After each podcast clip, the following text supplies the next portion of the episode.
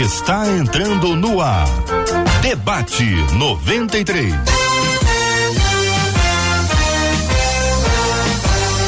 Realização 93 FM. Um oferecimento Pleno News. Notícias de verdade. Apresentação J.R. Vargas. Alô, meu irmão. Alô, minha irmã. Aqui fala J.R. Vargas, minha gente, a voz tá meio assim, mas estamos de volta aqui, começando mais uma super edição do nosso debate 93 de hoje, nesta segunda-feira, dia 18 de setembro de 2023. Que a bênção do Senhor repouse sobre a sua vida, sua casa, sua família, sobre todos os seus, em nome de Jesus. Debatedores presentes, pastor César Carvalho, bom dia, pastor. Bom dia, JR, um prazer estar aqui no, no dia do seu retorno, né? Querido. Que coisa maravilhosa, que bênção. E um abraço para todos os nossos ouvintes, nossos irmãos queridos. Que seja um tempo de reflexão, um tempo de transformação, um tempo abençoado. Pastora Patrícia Andrade também está conosco no debate. Bom dia, pastora. Bom dia, JR. Bom dia, debatedores que aqui estão. E linda audiência da 93 FM. Bom dia, manhã de edificação, com certeza. Pastor Sérgio Pereira conosco no debate 93 de hoje. Bom dia, pastor. Peraí, pastorzão, eu tô sem o seu áudio aqui. Tá tudo aberto, mas eu tô sem o seu áudio. Vamos achar o seu áudio aqui porque não está Som. conectado aqui. Quando fala de novo, pastorzão. Som. Tá, agora sim. Vambora. Bom dia, JR. Bom dia. É, um, bom dia, ouvintes. Um abraço para os membros da Igreja Batista da Usina e um beijo para minha esposa Luciana, que está ligadinha na 93. Obrigado, querido. Vamos falar agora com o pastor Israel Trota. Alô, pastor Israel. Bom dia, bem-vindo, querido. Bom dia, JR. Bom dia a todos os ouvintes da Rádio 93. Bom dia, debatedores. Que seja um tempo de muito crescimento e aprendizado para todos nós. Amém. Que assim seja, minha gente. Essa é a 93. Esse é o nosso debate 93. Estamos falando ao vivo para todo o Brasil e para todo o planeta. Estamos no Rádio 93,3. Na página do Facebook da 93 FM, Rádio 93.3 FM. No canal do YouTube 93 FM Gospel. Estamos no site radio93.com.br, no aplicativo app da 93 FM e também você pode achar a gente aí nas plataformas de podcast. Também estamos aí com o, o programa Debate 93 sendo retransmitido, sendo compartilhado, sendo anunciado para todo mundo que está conosco. É sempre uma alegria saber que você está aqui com a gente. Bom dia, Marcela Bastos. Bom dia, J.R. Vargas. Bem-vindo aí de volta. Obrigado. Bom dia aos nossos amados debatedores. É bom demais tê-los com a gente. Aos nossos ouvintes que já estão na expectativa no Facebook. Tem Conceição Barbosa, Conceição Sampaio, hum. Maria Pereira, Doralice todo mundo ligado. No YouTube tem a Dina Carvalho, que já chegou dizendo, ó, hoje eu estou ouvindo o debate 93 do Maracanã. Opa. Tá aqui muito pertinho da gente, todo mundo ligado e pelo WhatsApp que já começou a pular com os nossos ouvintes dando aí, nossos ouvintes dando bom dia, dando a paz do Senhor e vão contar pra gente de onde eles estão ouvindo o debate 93. Queremos saber hoje, né, Marcela? Hoje, de forma especial, aonde você está acompanhando, de onde você está nos ouvindo, o que que você está aí, onde é que você está, que cidade, que, que estado do Brasil, que é. bairro, que país do mundo. É sempre muito legal quando a gente pode acolher esses ouvintes maravilhosos que estão nos acompanhando aqui na 93. Depois eu queria que você explicasse para os nossos ouvintes, por gentileza, como é que faz essa pessoa baixar o aplicativo porque isso traz a cada, a cada um dos nossos ouvintes uma li liberdade também que ela pode aplicar ali no, no, celular dela e na sequência pode ouvir a 93 e a gente tudo quanto é lugar, enfim, onde estiver, sem nenhuma dificuldade de conexão. Então daqui a pouquinho, Marcela, você conta para os ouvintes, Marcela? Deixa comigo. Muito bem, agora são 11 horas e 5 minutos da 93, minha gente. Estamos juntos na melhor 93, a rádio que conquistou meu coração.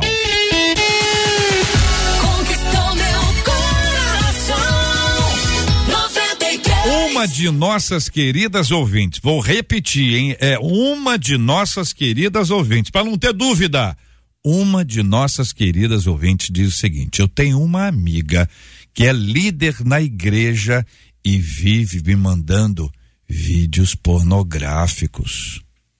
Eu não abro e não respondo mais Porém, da última vez que ela me enviou, eu fiquei tão incomodada que eu perguntei se era isso que ela tinha para oferecer como serva de Deus. Sabe o que, que ela fez? Ela apenas riu. Riu do que falei e não demonstrou nenhuma vergonha. Eu tô passada com tudo isso, diz a nossa ouvinte. Como lidar com a frustração de descobrir que alguém não é tão espiritual quanto imaginávamos que deveria? O que fazer para que a decepção não nos faça julgar todos como iguais? Qual a melhor postura diante dessa minha amiga? Afastamento ou confrontação? Eu faço as perguntas da nossa ouvinte para os nossos debatedores e para você que nos acompanha. A pergunta número um, que não está aqui, é: ouvinte, alguém já fez isso com você? Alguém já ficou te mandando vídeos ou fotos ou conteúdo pornográfico e depois que você abriu a primeira vez, o que, que é isso aqui? Às vezes a pessoa abre na primeira e não sabe o que é. Mas a segunda, a terceira, qual é a intenção de uma pessoa que manda isso? O que está por trás desse tipo de coisa? Pastor César, o que é que está por trás desse tipo de coisa?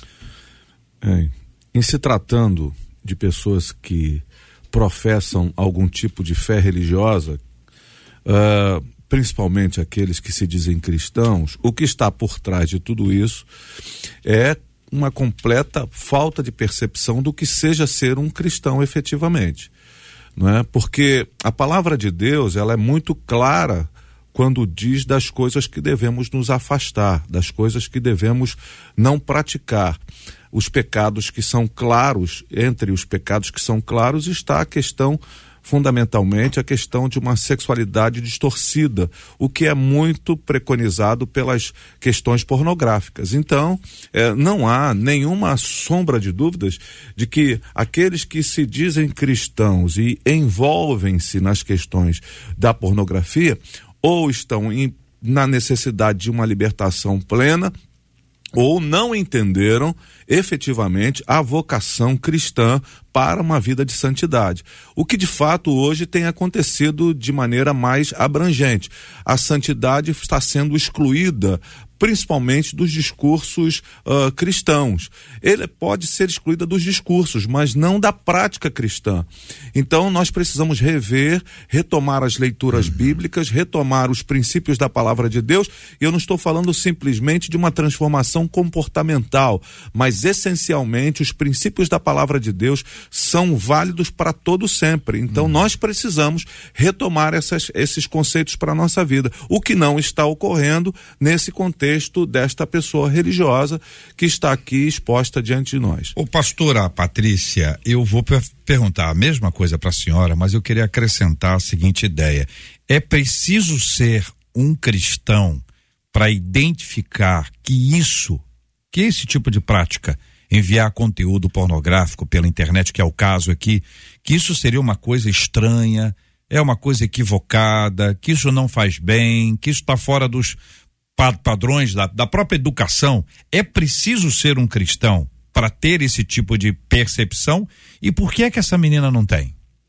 Sinceramente, não é necessário ser cristão para perceber que esse tipo de comportamento não é um comportamento condizente com alguém que te respeita, no mínimo, JR. Entendeu? Porque se a pessoa sente que ela tem liberdade para enviar para você esse tipo de conteúdo, ela não tem o menor respeito e a menor consideração por você. Ou ela entendeu que você deu a ela abertura para receber esse tipo de conteúdo. Uhum. Então, mesmo não sendo necessário ser cristão, você precisa entender a maneira com que essa pessoa enxerga você. E sendo cristão, a gente precisa, é, nesse tipo de atitude que alguém tenha conosco, nós precisamos realmente ter um posicionamento muito contrário e muito franco e muito direto em relação a essa pessoa. É, o querido pastor Israel, a sua opinião ainda, o que está por trás disso, o que é que significa esse tipo de prática, por que é que essa pessoa manda o conteúdo e é possível até que não mande só para essa ouvinte. Mas ela está mandando para essa ouvinte. Então, o que está por trás disso, pastor Israel, na sua opinião? É, infelizmente, o que está por trás disso é uma atitude de, de, de queda, né? É, essa irmã provavelmente ela já tem se afastado aí da própria presença de Deus, embora continue na igreja exercendo um cargo de liderança, mas na verdade é, o fruto ele está se manifestando para evidenciar o, o, verdadeiro caráter dessa pessoa. Então, é, a gente sabe que uma ferida aberta, ela pode estar por trás de um manto de púrpura. Então, embora essa pessoa esteja exercendo um cargo de liderança na igreja, embora essa pessoa tenha um certo destaque na igreja, na verdade, essa pessoa ela está em um processo de queda, em um processo de afastamento da sua verdadeira espiritualidade, dos princípios do Evangelho, que são os princípios norteadores para a vida cristã, conforme o pastor César é, mencionou. Então é incompatível com um cristão esse tipo de comportamento. E o fato dela manifestar essas atitudes apenas indica que realmente ela está se afastando de Deus e que precisa de ajuda. Pastor Sérgio, vamos ouvi-lo também sobre a mesma a mesma perspectiva. O que é que está por trás disso? Bom, é, esse entendimento do ser um cristão aceitar a Jesus, é, parece que algumas pessoas não entendem bem. Porque não faz sentido a pessoa falar assim: eu aceito entrar para o exército, mas não vou seguir as regras do exército. Não é cabível.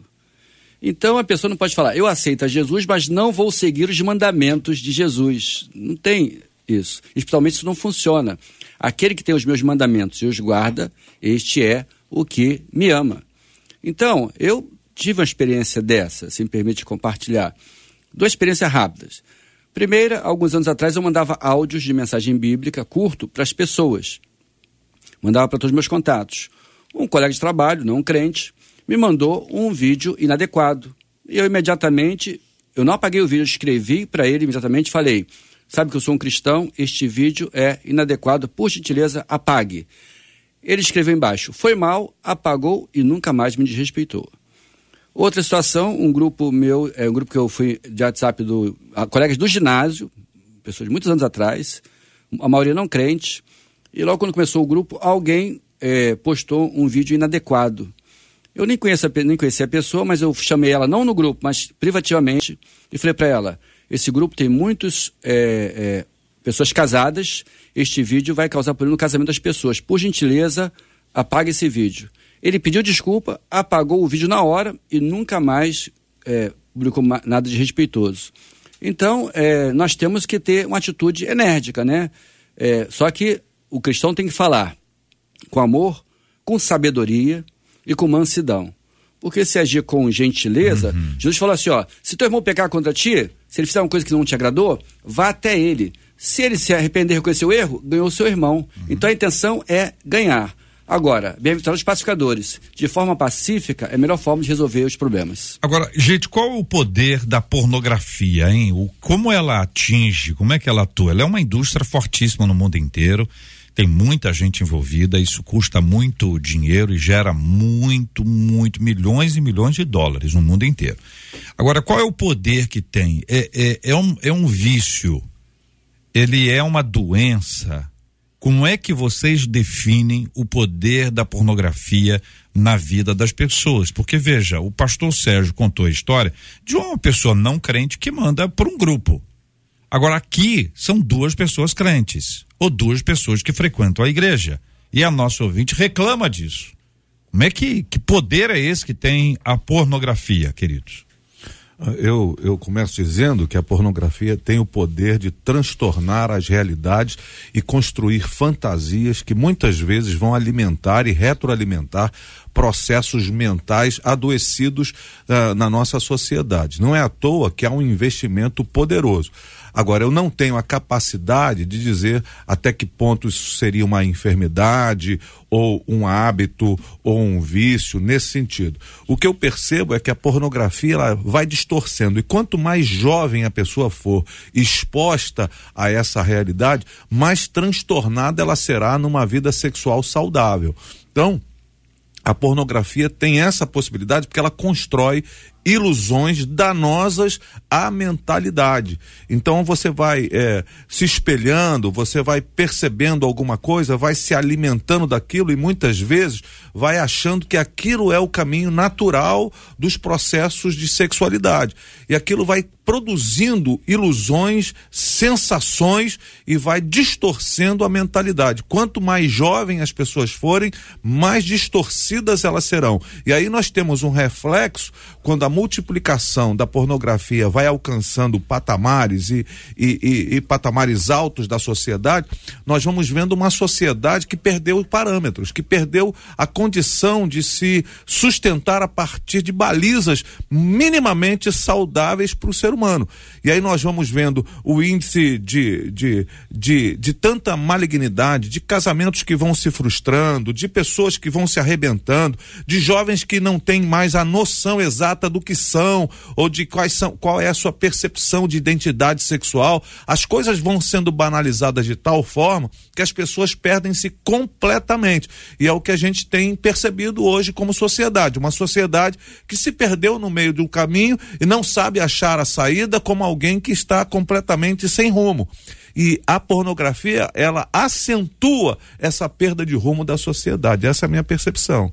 E com relação a essa palavra do pastor César, é, Filipenses 4, é a paz de Deus que excede todo entendimento, guardará os vossos corações e os vossos pensamentos em Cristo Jesus. E quanto mais, irmãos, tudo que é verdadeiro, tudo que é honesto, tudo que é justo, tudo que é puro, tudo que é amável, tudo que é de boa fama, se há alguma virtude e se há algum louvor, nisso pensai. Então a Bíblia já nos dá um parâmetro que, apesar da nossa sociedade estar permeada por uma mentalidade de imoralidade sexual, é, banalizando essa, essa imoralidade como se fosse algo normal e corriqueiro, é, nós, como homens e mulheres de Deus, entendendo que a pornografia é apenas mais um viés desse tipo de imoralidade, nós verdadeiramente precisamos continuar declarando que isso não faz parte de uma vida cristã saudável. Pelo menos de uma vida, é, é, uma mentalidade saudável, né? Principalmente da mentalidade de um cristão. Então, assim, é um mercado fortíssimo, milhões e milhões, até bilhões, sei lá, quanto pode ser gasto para que essa indústria mundial continue funcionando. Infelizmente, viu, JR? Eu, eu, eu trabalho com aconselhamento integral e, e, assim, a gente que trabalha na área de libertação, nós vemos no nosso meio é. muita gente envolvida com isso e a palavra de Deus nos adverte frontalmente que precisamos nos apartar dessa mentalidade. Pastor Sérgio e pastor Israel, quando eu comecei aqui em 1519, que é de onde eu venho, pastor Israel, pastor Sérgio, é, era comum a gente receber, o César trabalhava aqui com a, com a gente na casa, era, era comum a gente receber declarações de homens. Homens dizendo, tô viciado, tô viciado, homens. Daí nós começamos a ouvir relatos de mulheres, que era uma coisa incomum. Quando começou a, começaram a aparecer os relatos da, das mulheres, eu lembro que eu te, estranhei muito, falei, o que está acontecendo? E aí você vê que isso foi se alastrando, foi se alastrando, isso é fogo que se alastra, que se espalha de uma hora para outra, aparentemente, né? Claro, a gente viu um contágio. Um contágio. As pessoas foram contagiadas. Então, os produtos, o, o nível de acesso à internet multiplicou muito isso. Mas veja, a internet deu a oportunidade que o pecador buscava. Eu diria que é pandêmico. Pandêmico. Pastor Sérgio e Pastor Israel. Pastor Israel primeiro. Muito obrigado. É, vamos lá é uma questão, a gente precisa entender todo o contexto, né? Infelizmente, hoje existem diversas situações que concorrem e contribuem para que essa prática ela atinja índices é, nunca antes atingidos. Uma das questões é a internet, a gente tem a questão da, dos relacionamentos descartáveis, né, da modernidade líquida, então as pessoas elas estão se desfazendo dos relacionamentos e se apegando a a, a, certos hábitos, né, que embora tragam uma satisfação ali efêmera, imediata, particular, é, não é, dizem respeito àquilo que a Bíblia diz, né? Então, quando a gente olha para essa questão da, da, da, modernidade líquida, dos relacionamentos descartáveis, a gente olha também para essa questão da coisificação do indivíduo, né? As pessoas estão sendo objetizadas, é, a gente não está amando o próximo como a gente deveria amar, né? A gente está usando o próximo e amando as coisas. Então, são uma série de situações que vão contribuir para essa prática. E aí a gente tem a banalização do sexo, o desrespeito ao próximo. E o, o JR, ele bem disse é, é, essa verdade, né? Eu também, na minha vida, como pastor, eu é, atendi muitos homens que me procuravam relatando essa prática. E eu também percebi, a nível de gabinete, a nível é, da minha experiência pastoral, que hoje essa prática ela não se limita só aos homens, mas também tem atingido as mulheres. Então, a gente percebe que realmente é, é um contágio, né, um, um, um, um pecado que tem se alastrado e o pior, tem sido normatizado normatizado pela sociedade, às vezes é, por segmentos aí da psicologia, de, tanto, de tantas outras áreas que tentam é, é, dizer que isso é comum, que isso é normal. Até palestras para adolescentes, né? a gente vê muitas palestras que falam sobre a masturbação, sobre a pornografia, que a pessoa precisa conhecer o seu corpo, a pessoa precisa então, é, a gente vê muitos profissionais, às vezes, tentando normatizar essa prática e acabam contribuindo para gerar esse estado de calamidade, né, do ponto de vista espiritual que a gente percebe hoje. Olha, um grande líder evangélico, ele me causou uma grande decepção. Não vou citar o nome dele porque todos conhecem. Mas ele disse: o bem que eu quero fazer eu não faço, mas o mal que eu quero fazer, esse é o que eu faço. Então já sabe que é o apóstolo Paulo, né? Então em Romanos 7, ele fala o pecado que habita em mim. Ele fala duas vezes sobre isso.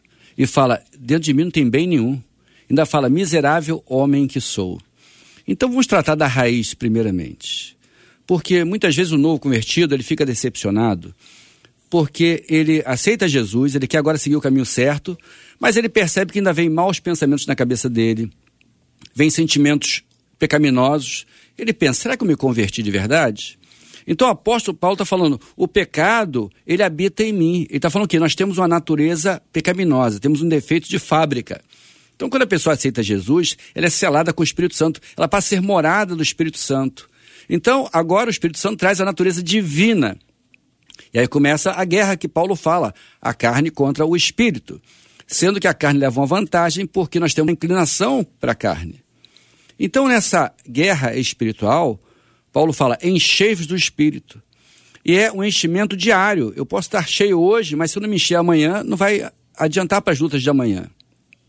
é importante nós entendermos que Jesus falou assim: ó, quem quiser me seguir, tome a cada dia a sua cruz e segue-me. Então, tomar a cada dia, nós temos uma guerra diária. E essa tomar a cruz, a cruz é uma sentença de morte. Então, temos que é, crucificar o eu todos os dias. Uhum. Sendo que a crucificação não é uma morte instantânea, é uma morte demorada. Então, todos os dias, tomando a cruz e sacrificando a nossa carne.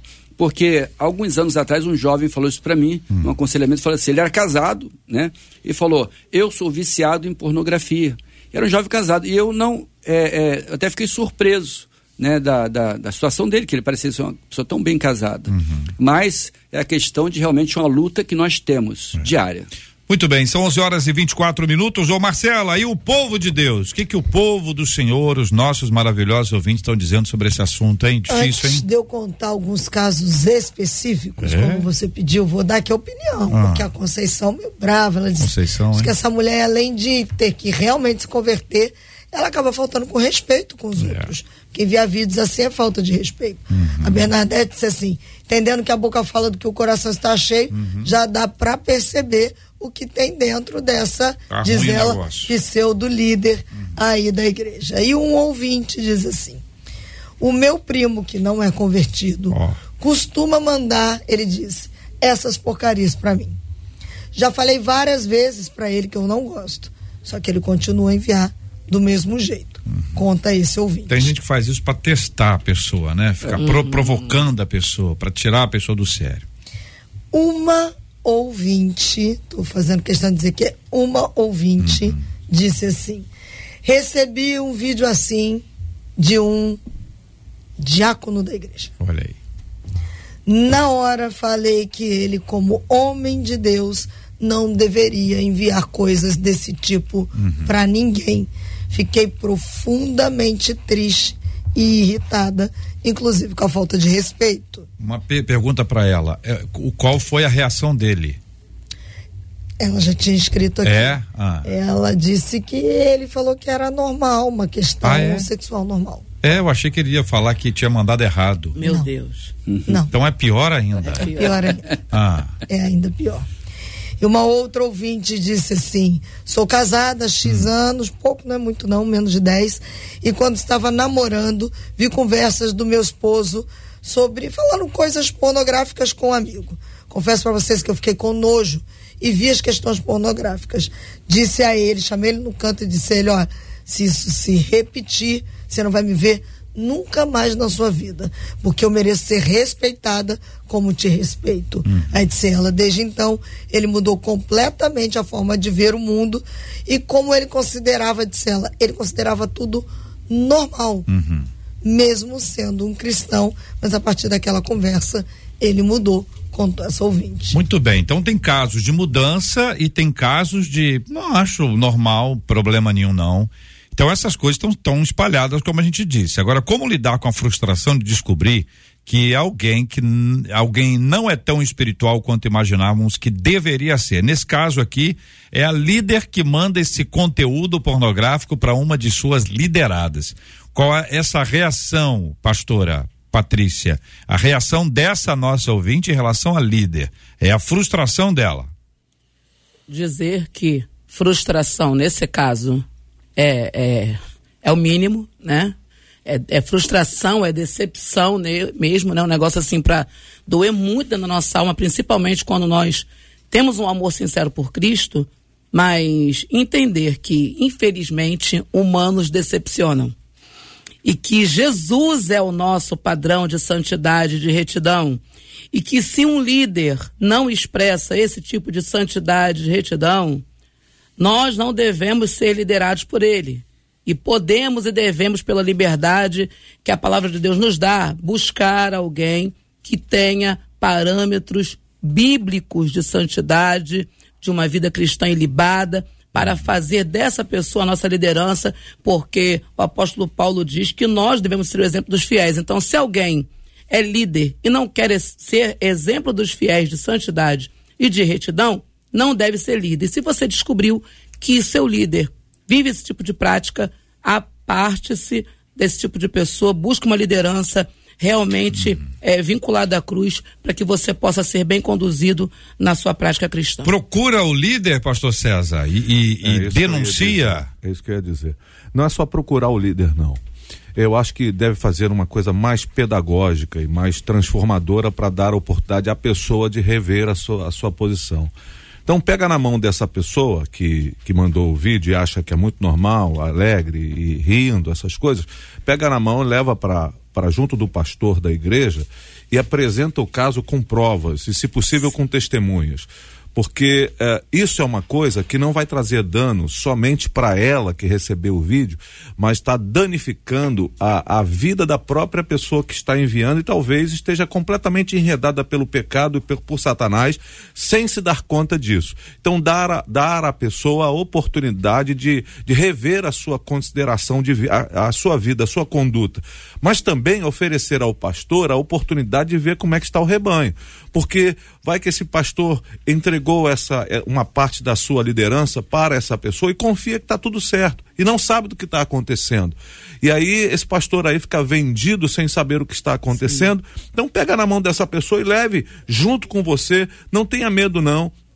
Muitas vezes a gente está é, enfrentando certos dilemas na igreja porque as pessoas estão com um certo medo de se expor quando a situação uhum. exige uma exposição real, verdadeira e transformadora. Então pega na mão dessa pessoa, leve ao pastor e fale: "Pastor, eu estou tendo um problema com essa minha líder aqui, dessa natureza, tá aqui as provas, eu tenho aqui tudo nas minhas mãos e eu queria apresentar essa situação e esse drama para o irmão, uhum. para que a gente possa de alguma forma tentar salvar essa vida da nossa líder e já pontuando para o pastor, porque essa pessoa não tem a menor condição de liderar o rebanho do Senhor. É, seja qual qual for a área, né, pastor Sérgio? É. Que às vezes é uma área específica que a pessoa atua, está compartilhando isso aqui, mas seja a área que for menor, maior, de mais ou menos de destaque, tratar essa pessoa é a perspectiva do, do pastor César. Tratar a pessoa para tentar recuperá-la. O senhor concorda?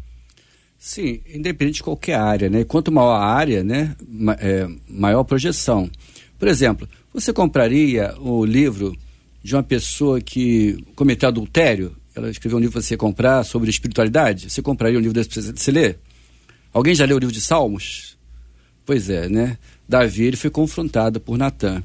É interessante como nós, o pecado nos leva à contradição. Porque Natan, ao invés de apontar o dedo, contou uma história para ele. Uma pessoa tinha muitas ovelhas, o outro vizinho só tinha uma, veio o visitante, foi fazer um banquete, pegou a do outro. Aí Davi ficou indignado com aquela injustiça. E falou: tem que devolver quatro vezes mais, né? Ele, e conhecia a lei, inclusive, né? Porque Êxodo 22 fala que se a pessoa roubar ou matar a ovelha do outro, tem que dar quatro ovelhas. Inclusive, Zaqueu, aquele desonesto, diante de Jesus, ele conhecia também a lei, porque ele falou: se eu roubei alguém, vou devolver quadruplicado. Mas a questão é: Davi fez algo que ele sabia que ele era, que era errado, que ele era contra aquilo, era injustiça, mas ele fez. Então o pecado nos leva a, muitas vezes a fazer coisas, a cairmos em contradição. Agora, também tem que ver a questão dessa pessoa, porque a prática religiosa pode ser executada por qualquer pessoa mau caráter. Então a pessoa não é convertida. Está ali por causa da posição, do prestígio, né? Agora, como bem falou o pastor César no início, pelos frutos, né, vamos conhecer a pessoa. Pastor Israel, durante muito tempo esse era um tema é, conectado ao jovem e era sempre é, uma palavra dada aos jovens. Todas as vezes na igreja, no passado, que se falava sobre sexualidade, se falava ao jovem. Adolescentes e jovens eram os focos principais e talvez por conta disso nós tenhamos errado, não tratado desde então os mais velhos, para que a gente não tivesse essa dificuldade. Por outro lado, tratamos adolescentes e jovens que hoje são adultos. Não resolveu, tratamos de forma equivocada ou a maioria nunca tratou sobre esse tema no ambiente eclesiástico. Achava que isso dava ideia, que é melhor não mexer com isso, ou tinha aquela imagem meio santarrona sobre todos, né? Tá todo mundo santo aqui, aqui na igreja nós só temos angels não tem ninguém com dificuldade, só tem angel aqui na nossa igreja. Qual é a dificuldade que a gente tem para encarar essa realidade? O tratamento desse tema hoje, fosse hoje, 2023, seria somente para adolescentes e jovens, pastor Israel? Muito bem, travamos aqui a conexão, lamentavelmente, vamos na sequência aqui tratar sobre esse assunto. Pastor Sérgio, pastor Sérgio, pastora Patrícia, a dificuldade de tratar sobre esse assunto é porque todo mundo tem telhado de vidro, é porque a pessoa fica sem jeito, a pessoa não tem essa habilidade, é porque fica com vergonha. Qual é o problema de tratar sobre esses assuntos à luz da Bíblia? Eu acho, e vou me me atrever aqui a, a falar na frente, eu acho que o problema está um pouco além da, da questão da organização igreja, como a gente trata. É, esse é um drama que tem se, tem se vivido no ambiente de casa. Onde se perdeu a mão não foi simplesmente na igreja, se perdeu a mão em casa.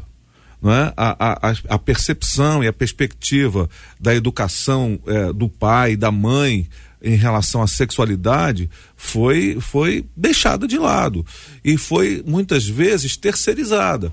Então alguém leva o filho para a igreja na esperança de que na igreja alguém fale sobre isso ou na escola alguém fale sobre isso e a casa perdeu a, a, a noção da responsabilidade que se tem que tratar sobre qualquer tipo de tema com seus filhos.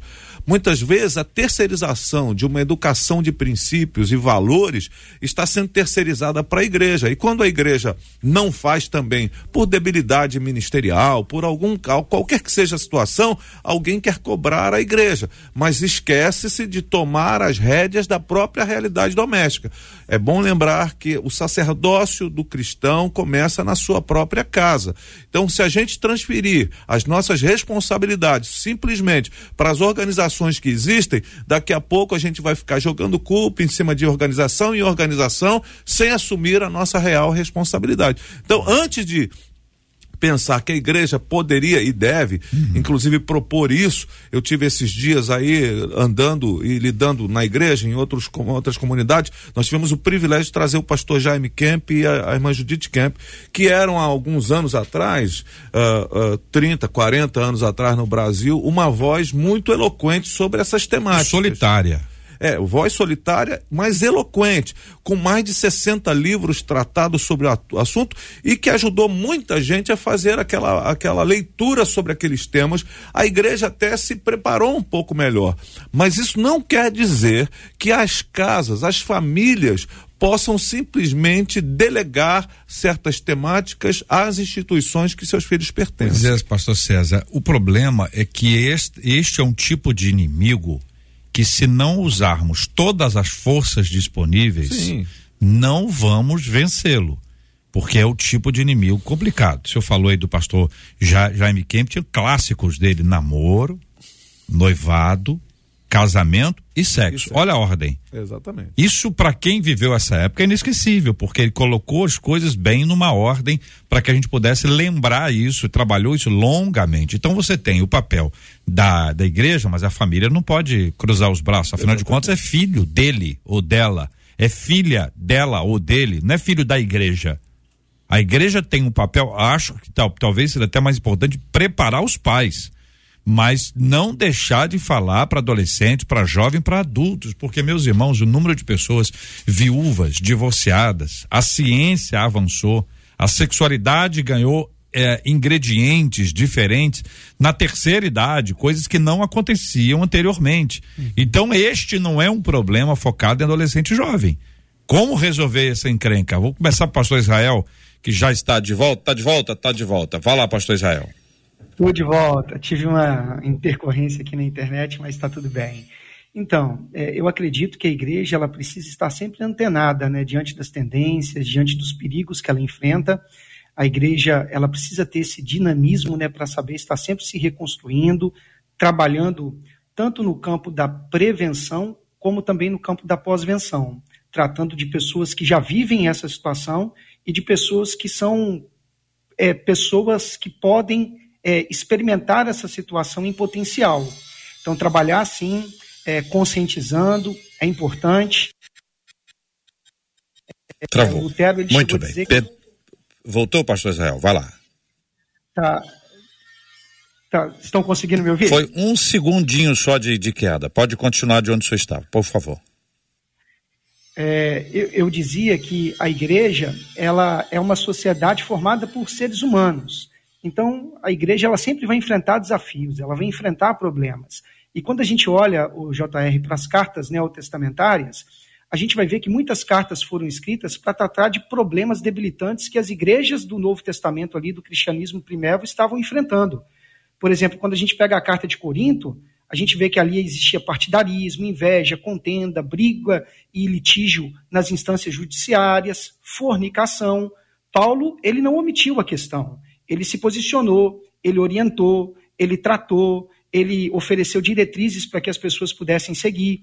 Quando a gente olha, por exemplo, é, na carta de Tessalônica, a gente vai ver que existiam problemas ali relacionados a alguns crentes que achavam que não precisavam trabalhar. Em Filipos existiam rivalidades pessoais entre cristãos. E ele não omitiu essas questões, ele não foi indiferente diante dessas dificuldades. Porque quando eu falo de tratamento, eu acho que o tratamento ele começa com uma profunda e real preocupação pelo indivíduo. É, leniência, indiferença, omissão não faz parte do tratamento. Se a gente se preocupa, a gente quer tratar, a gente vai amar, a gente vai se colocar à disposição para ajudar, para orientar, também para confrontar, né? Porque a Bíblia fala a respeito disso, né? É, 1 Tessalonicenses capítulo 5, versículo 14, diz que a gente precisa admoestar os insubmissos. Ou seja, aquele irmão que tem é, errado em alguma área da vida, ele precisa ser admoestado. Gálatas capítulo 6, versículo 1, é um texto que ele cai como uma luva para esse assunto que nós estamos debatendo. Porque a Bíblia diz, irmão, se alguém for surpreendido em alguma falta, Vós que sois espirituais, corrigiu com espírito de brandura. E guarda-te, para que não sejas também tentado. Então a gente precisa sim corrigir, a gente precisa confrontar, mas com espírito de brandura, com amor. Muito bem, são 11 horas e 40 minutos. Pastora.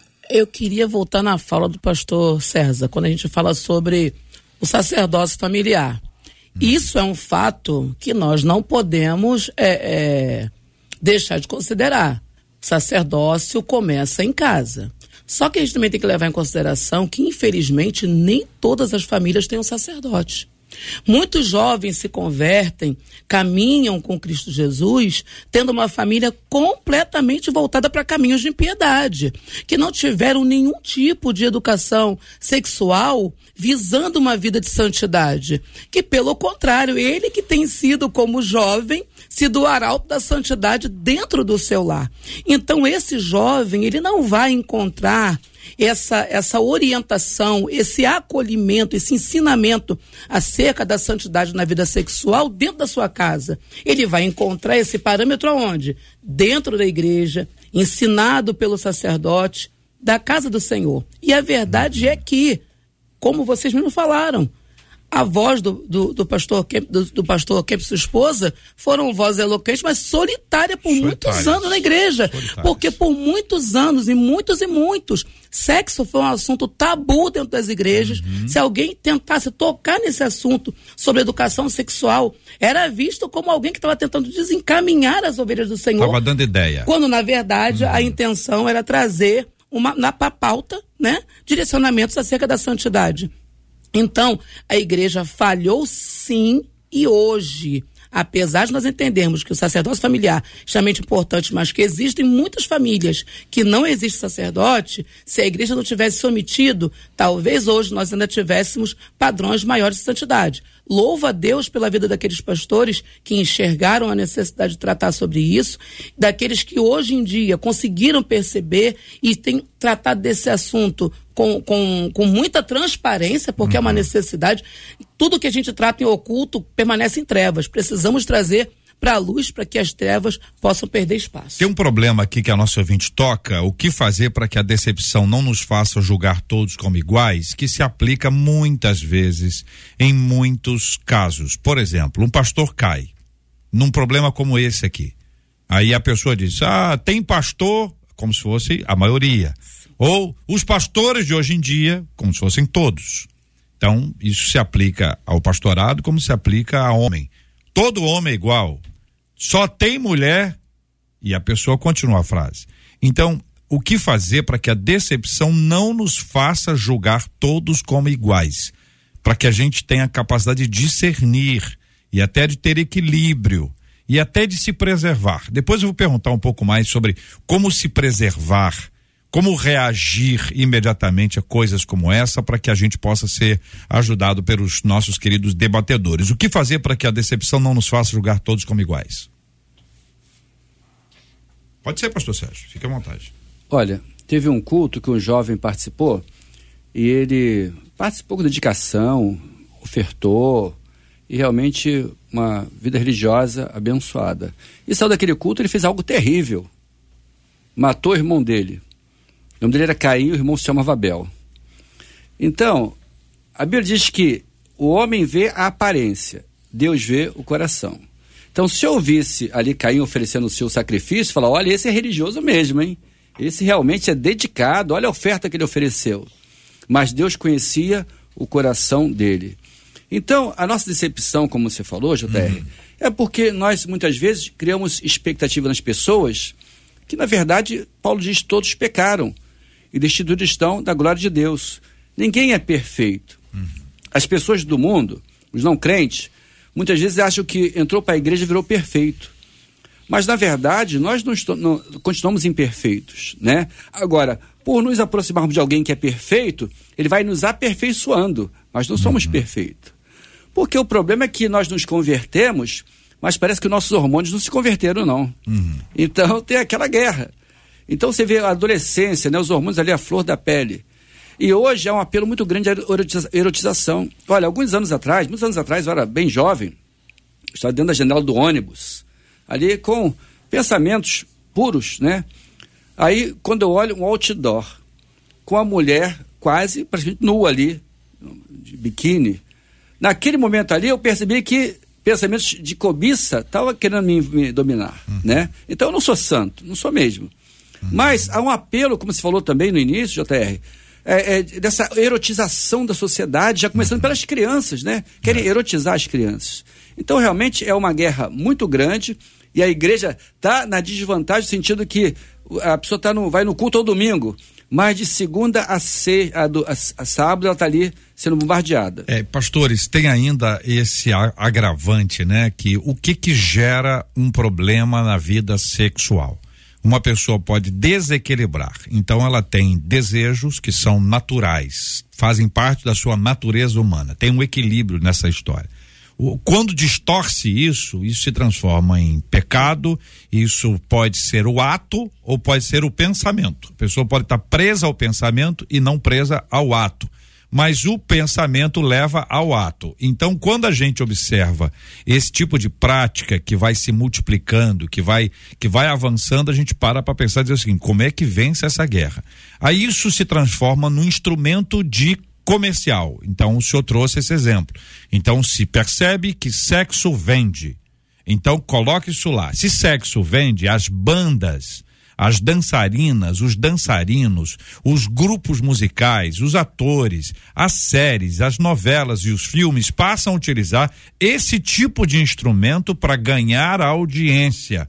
Sim. Isso se multiplicou de forma exponencial com a rede social. Ou seja, sexo vende, sexo atrai. Então use esse tipo de coisa. O inimigo das nossas almas sabe que o sexo é capaz de destruir um casamento destruir a vida de um jovem, de uma jovem, destruir a vida, ou marcar a vida dessa pessoa para, para sempre. São instrumentos utilizados por ele desde que a vida é a vida. Como a gente lida com isso? Como uma pessoa se prepara espiritualmente para resistir a esse tipo de ataque pornográfico? Uh, já foi dito aqui, se não me engano, pela pastora Patrícia, que a gente deve é, de alguma forma, pensar nas coisas que são do alto. Ou seja, eu não posso impedir que os pensamentos uh, venham à minha mente. Eu não posso impedir que os pássaros voem sobre a minha cabeça. Mas eu posso, literalmente, impedir que eles pousem e façam um ninho. Então, eu preciso encher, tendo em vista não, não haver vácuo no pensamento, como não há vácuo também no poder, eu preciso encher o meu pensamento de coisas que sejam boas, nobres. Como já disse a pastora Patrícia logo no início do seu, acho que foi a primeira intervenção, ela já citou o texto. A gente tem que manter o nosso pensamento e direcionar. Muitas vezes a gente está pensando que e nós somos reféns de todos os pensamentos que nos vêm. E muitas vezes nós, nós precisamos assumir a, a direção, assumir a, honestamente a nossa capacidade humana de dirigir o nosso pensamento. Ou seja, vem um pensamento, vem, mas eu posso redirecionar esse pensamento numa outra direção. Eu posso usar até as redes sociais favoravelmente. Por exemplo, ah, eu sou eh, alguém manda uma mensagem, alguma coisa me atinge ali na internet. Eu posso imediatamente ir a algum outro canal e ouvir uma palavra, ouvir cânticos de adoração a Deus. Eu posso encher o meu pensamento de coisas positivas, bíblicas e que vão me levar a uma vida de prática de santidade. Então, eu preciso ser o gestor desse processo. Eu não sou simplesmente um refém. Tem hora dá a impressão que nós, ah, eu sou um refém dessa situação. Não, não. Eu preciso ser gestor do meu pensamento também. Eu não sou só refém das coisas que me acontecem. Eu também preciso assumir o protagonismo da minha vida e da minha reflexão mental. Voltando só um pouquinho, quando uhum. você perguntou ao pastor Sérgio sobre como é que a gente vai fazer com essas frustrações, eu acho que a gente não pode esquecer que o princípio da palavra de Deus nos orienta a perdoar como nós somos perdoados. Para que eu perdoe como eu sou perdoado, eu preciso lembrar que eu sou pecador. O pastor Sérgio está desde o início aqui lembrando a malignidade que habita em cada um de nós. Se eu me esqueço e acho que eu sou tão bom, que eu sou tão capaz, que eu sou tão maravilhoso, eu sou tão virtuoso, eu vou acabar esquecendo que eu tenho que perdoar como eu sou perdoado.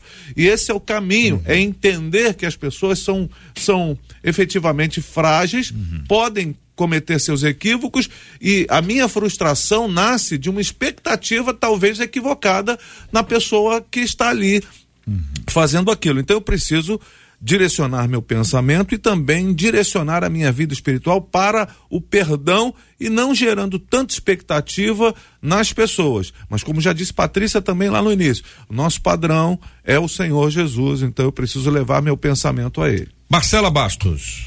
Como nós falamos de pornografia, né? Eu vou trazer aqui um destaque, porque alguns dos nossos ouvintes, um número assim razoável deles que estão se abrindo com a gente dizendo da tamanha dor e do problema que tem exatamente por causa da pornografia. Um deles, inclusive, está nos ouvindo.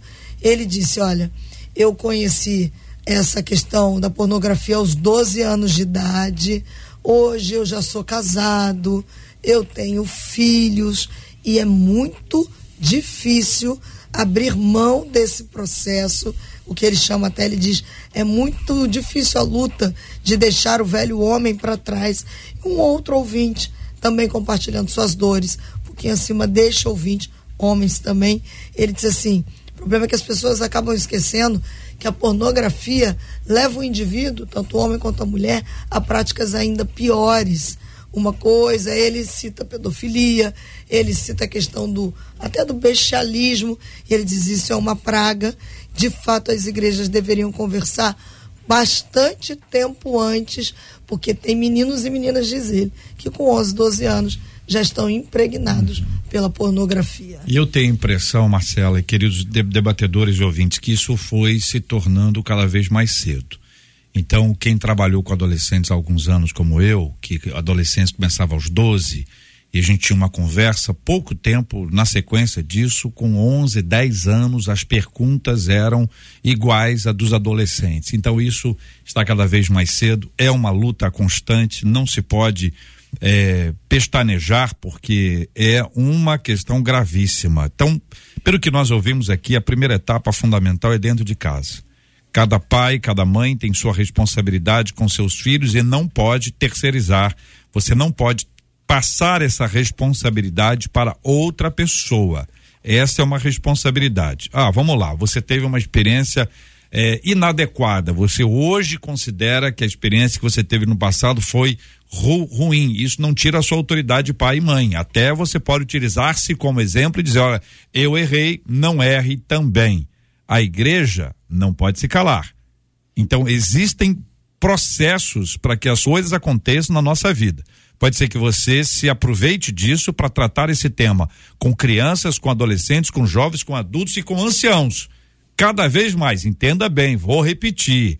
No passado, esse era um assunto voltado para adolescente e jovem.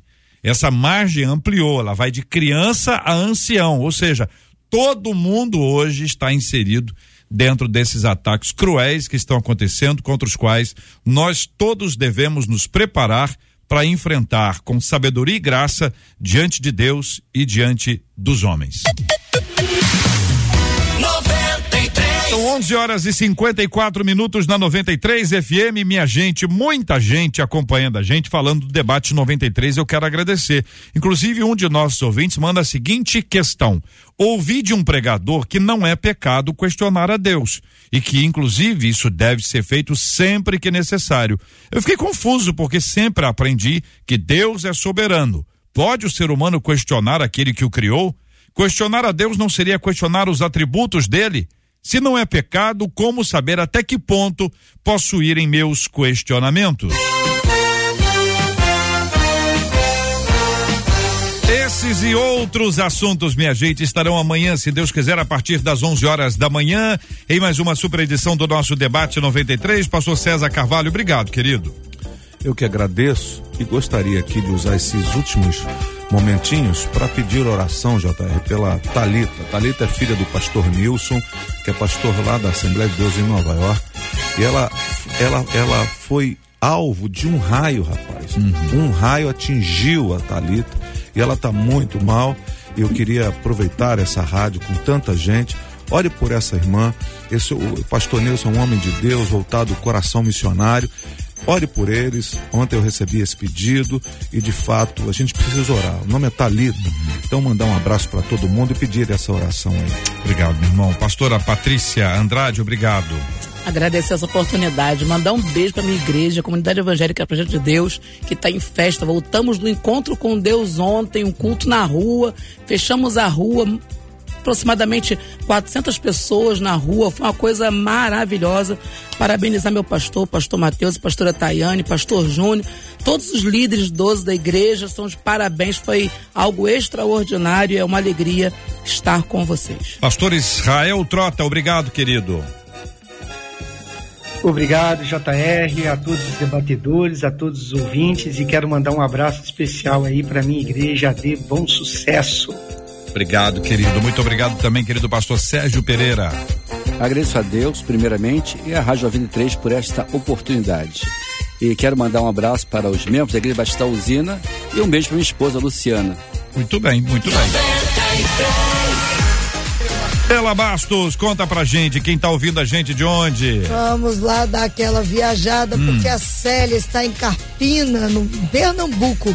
Em Itaperuna está o William, que no Maracanã está a Dina, a Rosilda em Cachoeiras de Macacu, Maria Pereira em Santana de Parnaíba, Solange em São Gonçalo, a Rosália em Natal, no Rio Grande do Norte, a Nádia em Guaratiba, Josafara em Paiol, a Lucivânia no Carmo e a Marcilei em Portugal, porque o Debate 93 está em todo lugar. Eu quero agradecer o carinho da sua audiência de todos os lugares do Rio, do Brasil e do planeta. Seja muito bem-vindo aqui a 93 FM. Seja bem-vindo ao Debate 93. A gente está junto aqui no rádio 93,3 pelo aplicativo. Marcela, como é que faz para baixar o aplicativo? Você vai lá na sua loja de aplicativo, seja no iOS, seja no Android. É muito simples. É só você colocar lá a Rádio 93 FM. Inclusive, entre parênteses, está lá Rio de Janeiro. Você não ter dúvida que é a nossa 93 FM aqui no Rio. Você baixa, o aplicativo é leve, não pesa e você vai ter acesso a, a toda a programação aqui da rádio. Esse QR Code você colocou aqui, ó. O JP acabou de colocar esse QR Code que está aí na tela. Se quiser apontar o seu telefone, você já vai cair direto na sua loja de aplicativo para você baixar o aplicativo da 93. A pergunta do povo é: quanto custa? Nada, zero Olha, real. de graça. Não custa nada. Não custa nada. Então a pessoa baixa o aplicativo e vai ouvir a 93 aonde ela estiver. Aonde ela estiver e não vai pesar no okay. seu telefone aí hum. com memória, nada disso. Muito um aplicativo bem leve. Muito legal. Obrigado, Marcela. Então o aplicativo está disponível para você baixar em todas as lojas iOS ou Android. Não custa nada, é levinho. Você vai levar a 93 com você. A gente está aqui também no, no Facebook Rádio 93.3 FM, no canal do YouTube 93 FM Gospel, no site Rádio rádio93.com.br e nas plataformas de podcast você vai encontrar com debate 93 também. Tá bom? Estamos de volta pela graça de Deus. Que a sua semana seja maravilhosa. Muito obrigado, Marcela, Luciana, Adriele, JP, Luiz Augusto Português, Gilberto Ribeiro já está na área e daqui a pouquinho vai começar essa tarde 93 maravilhosa, que vai ser uma tarde linda aqui, começando com o nosso Pediu Tocou na abertura dos trabalhos da nossa tarde. Vamos orar juntos, Pastor Sérgio, por gentileza, vamos orar pela Talita que o pastor César acabou de solicitar. Vamos orar também por todos os enfermos. Vamos orar pela cura dos enfermos, consola os corações enlutados e pelo tema de hoje. Muita gente com esse tipo de dificuldade. Oremos. Deus eterno, em nome de Jesus, queremos suplicar pela vida da tua filha Talita, Senhor. Ó Deus, em nome de Jesus, que o Senhor possa operar um milagre na vida, Senhor, desta jovem, Senhor também pelos enfermos, Senhor, como foi colocado. Nós cremos que o Senhor é o médico dos médicos. Atua, Senhor, no corpo, trazendo a bênção da saúde para cada um que está necessitando, Senhor. Ó Deus, esse tempo foi tratado hoje. Senhor, que pessoas que participaram, assistiram, que estão enfrentando essa luta diária, que em nome de Jesus, no poder do nome de Jesus, o Senhor possa trazer a libertação. Derrama o teu poder sobre esta vida, Senhor, para que ela possa renunciar a essa prática, Senhor, e poder viver a nova vida em Cristo. Em nome de Jesus. Amém. Que Deus te abençoe. Você acabou de ouvir Debate 93.